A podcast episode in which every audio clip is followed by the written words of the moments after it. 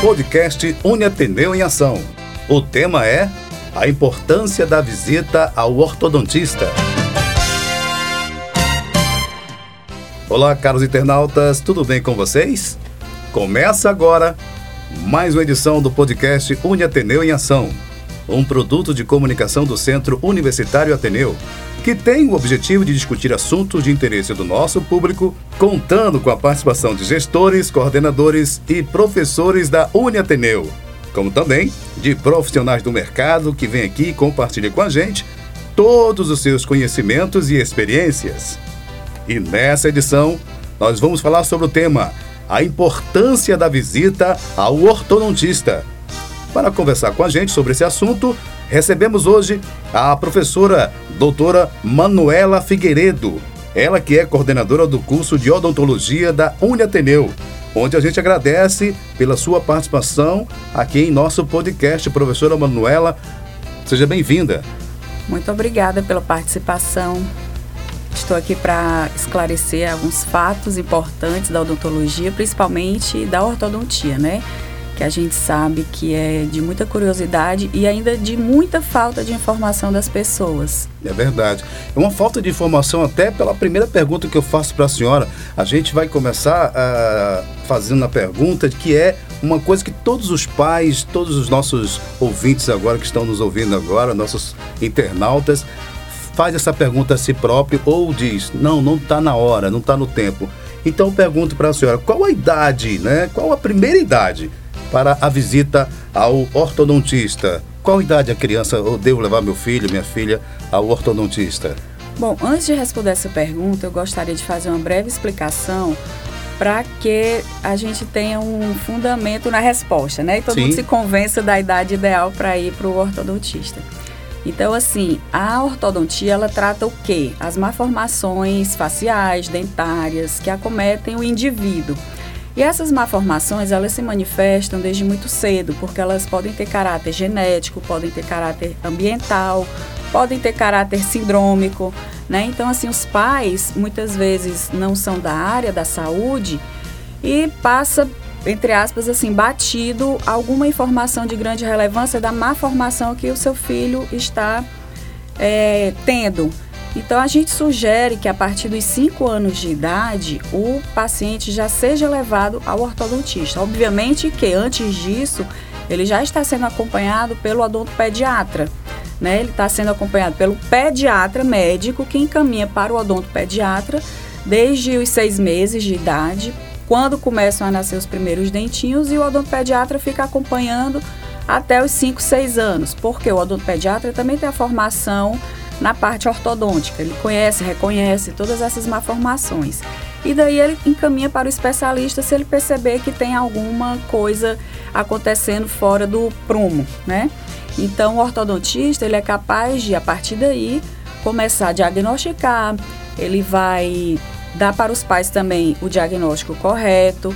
E a criança, a partir dessa idade, ela é bastante colaboradora. Então é fácil você fazer uma intervenção a partir desse momento. Então, não esqueçam, a partir dos 5 anos de idade, mesmo que você nunca tenha levado o seu filho para um dentista, se tiver que levar a primeira vez, leve para o ortodontista, porque o ortodontista também ele envolve toda a parte de clínica geral. Restaurações, limpezas, né? Inclusive o exame da do desenvolvimento crânio-facial e dentário da criança. Que é muito importante né, nessa formação da criança, né, professora? Como a senhora falou, a partir dos 5 anos. Mas se o, o, pediatra observar alguma deformação ou má formação, né, ele já encaminha. Isso já é que é barato, né? Muito bacana. Perfeitamente. E essa é a idade, assim, primeira idade para ir. Mas digamos, a criança nunca foi ao dentista com 15 anos de idade. Então, assim, na verdade, o início é aos 5 anos, mas você pode procurar o ortodontista em qualquer idade da vida. Enquanto tiver dente, enquanto tiver lá, pode ir ao ortodontista. é verdade. Ou quando não tiver, né, para poder implantar esses dentes, Exatamente. né? Exatamente. Aí vai para o implantodontista. Nossa senhora. É muitas áreas, né, professora? Muitas. Nossa. Nós temos muitas a gente, áreas. a gente sabe que através do, do, dessa má formação, dessa demora até de muita gente procurar o, o ortodontista, a gente causa ou, ou, adquire algumas doenças, né? Algumas, algumas malformações, como a gente acabou de falar aqui. Quais os problemas que o ortodontista pode encontrar, professora? Então, o paciente chegando lá no ortodontista, a primeira coisa que a gente vai avaliar é o perfil facial desse paciente. Porque nós temos o ortodontista, como eu falei no início, ele trata as deformidades ósseas e dentárias, né? Então a gente vai verificar se o paciente tem é, problema de crescimento da maxila, da mandíbula, que isso pode dar uma consequência dentária ou uma, um travamento dentário pode levar também a um não desenvolvimento ósseo. Então a gente vai fazer a avaliação da oclusão desse paciente, né? Então nós vamos encontrar pacientes com problemas de é, mandíbula crescida, que é o que a gente chama muitas vezes de paciente classe 3, mandíbula diminuída, que é o paciente classe 2 ou padrão 2. E aí, podemos encontrar pacientes que são respiradores bucais, aquelas crianças que têm problemas de adenoide, que não passam a noite roncando, que não tem aquela respiração adequada, e muitas vezes precisam passar por uma cirurgia, né?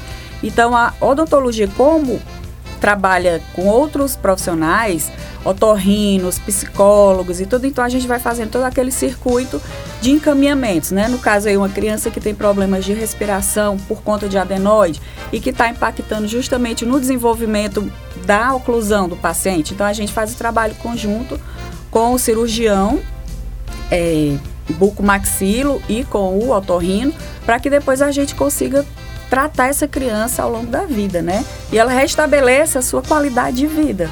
A gente, é muito perceptível quando as crianças tiram as adenoides, elas começam a falar melhor, dormir melhor, a se alimentar, crescer, desenvolver, inclusive até a oclusão ela passa a se desenvolver, porque ele deixa de respirar pela boca, né? Uhum, que bom. Então é muito importante levar quanto antes, né, professor? Crianças que chupam o dedo, né? A gente pode encontrar mordida aberta, dedo, chupeta, todas essas esses é, fatores ambientais, hábitos que podem gerar uma má oclusão. Então, tudo isso o ortodontista vai trabalhar juntamente com os pais para a retirada desse hábito, para levar novamente ao desenvolvimento da oclusão no caminho certo. Muito bem. Pessoal, nós estamos aqui com o nosso podcast, o podcast Ateneu em Ação. Hoje falando sobre esse tema que é a importância da visita ao ortodontista. Conversando com a gente, dando aula, a professora é, doutora Manuela Figueiredo, ela que é coordenadora do curso de odontologia da Uniateneu, onde a gente continua batendo esse papo e aprendendo muito com ela e perguntando, professora, quais as especialidades odontológicas afins à ortodontista. Bom, então eu já falei de um aqui, que é a odontopediatria, né? A odontopediatria caminha muito junto com a ortodontia, justamente para detectar esses problemas muito cedo, porque a ortodontia ela pode prevenir, ela pode interceptar e ela pode tratar a maloclusão. Então, é, a odontopediatria é uma das primeiras. Depois, pacientes que já mais adultos, né, pré-adolescentes, adultos que perderam dentes, precisam reabilitar. Então, a gente caminha muito junto com a periodontia, a gente caminha muito junto com a prótese, com o implante, com a estética. Uhum. Hoje em dia, até com a harmonização orofacial. Por quê? Pacientes que são assimétricos, que não querem passar pelo circuito cirúrgico. Ah, doutora, eu preciso. Eu sei que eu tenho esse problema, mas eu não tenho a capacidade psicológica de enfrentar uma cirurgia. Eu gostaria de saber se tem outros métodos né, de correção. E hoje a gente tem a especialidade da harmonização que vem para fazer alguns preenchimentos, para deixar a face mais simétrica, mais agradável, né? Também quando os pacientes não querem fazer cirurgia de correção ortognática para classe 2 ou classe 3, precisa aumentar um pouquinho o queixo, a gente pode fazer um preenchimento, então a gente consegue dar um melhoramento no lábio para ficar uma relação mais agradável, né? Então a gente tem essas especialidades que estão correndo muito próximas à ortodontia e que o ortodontista deve ter no seu grupo de colegas de trabalho sempre agregado esses outros especialistas, porque você vai conseguir trazer para o paciente um, um resultado de excelência. E é sempre comum, né? Você encontrar num consultório várias especialidades, né?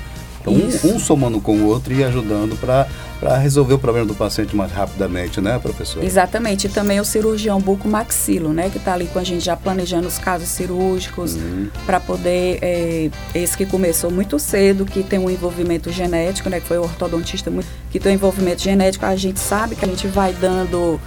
É, fazendo algumas correções, mas quando a genética acha de se manifestar já lá no final do crescimento, a ortodontia ela não é capaz de resolver sozinha. Então a gente vai preparando aquele paciente para no futuro ele passar por um procedimento cirúrgico, né? Então é um acompanhamento de longo prazo.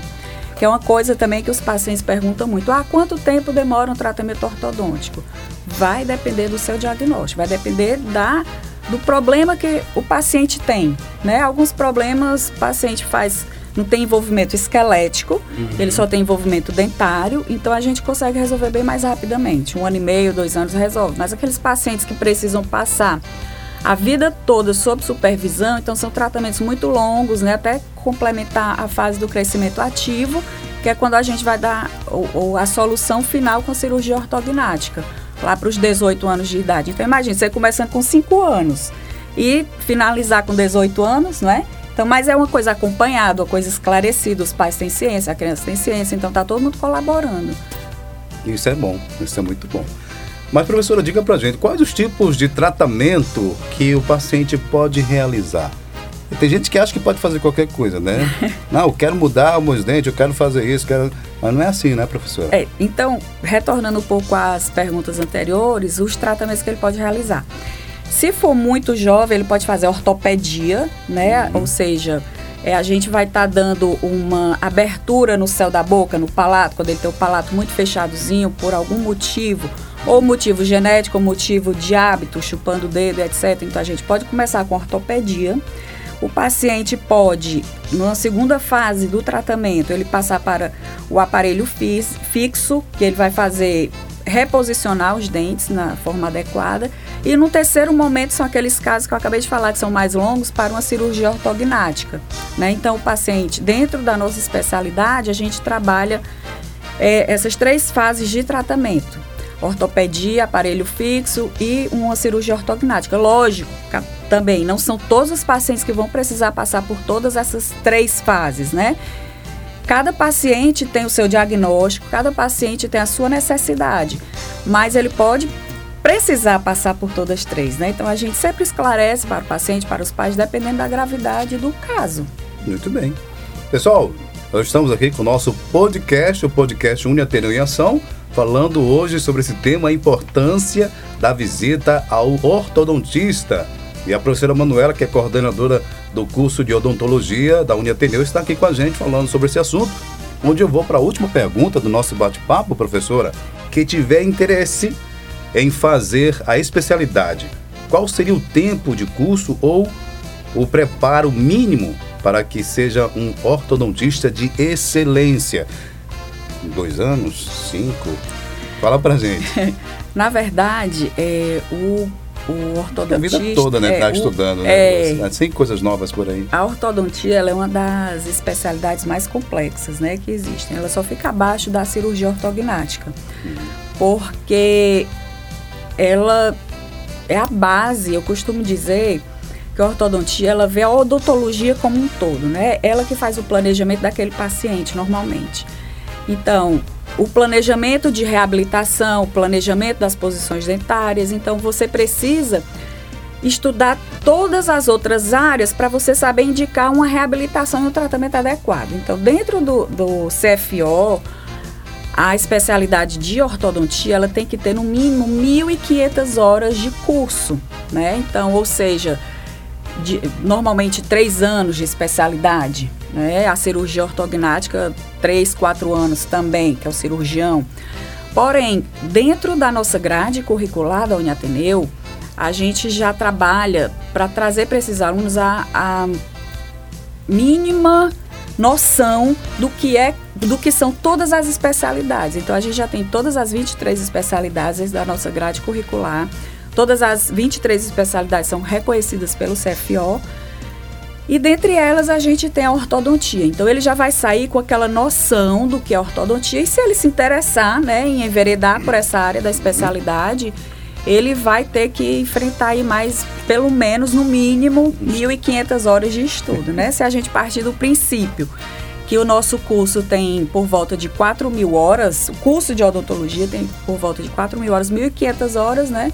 Você já passou uma boa parte assim só dedicado à ortodontia, porque você tem que aprofundar realmente para saber diagnosticar o paciente. A alma do, do, sucesso do tratamento ortodôntico não está na técnica que você vai usar, está embasado no diagnóstico mesmo. E quando a gente volta lá para aquela pergunta anterior, nós temos várias técnicas para tratar o paciente, né? E outra pergunta que os ouvintes gostariam, eu acho que eles estão aí na expectativa de saber, quais são os tipos de aparelhos ortodônticos que existem, né? Hoje em dia a gente tem uma gama de, de tipos de aparelhos, os aparelhos fixos, os móveis. E o paciente muitas vezes chega no consultório já falando assim: ah, doutor, eu quero usar esse tipo de aparelho. E aí a gente pede calma, muita calma nessa hora, porque a gente primeiro precisa dar o diagnóstico do paciente para ver se realmente aquele aparelho que ele já chegou sonhando em usar vai atender ao resultado final do que ele precisa.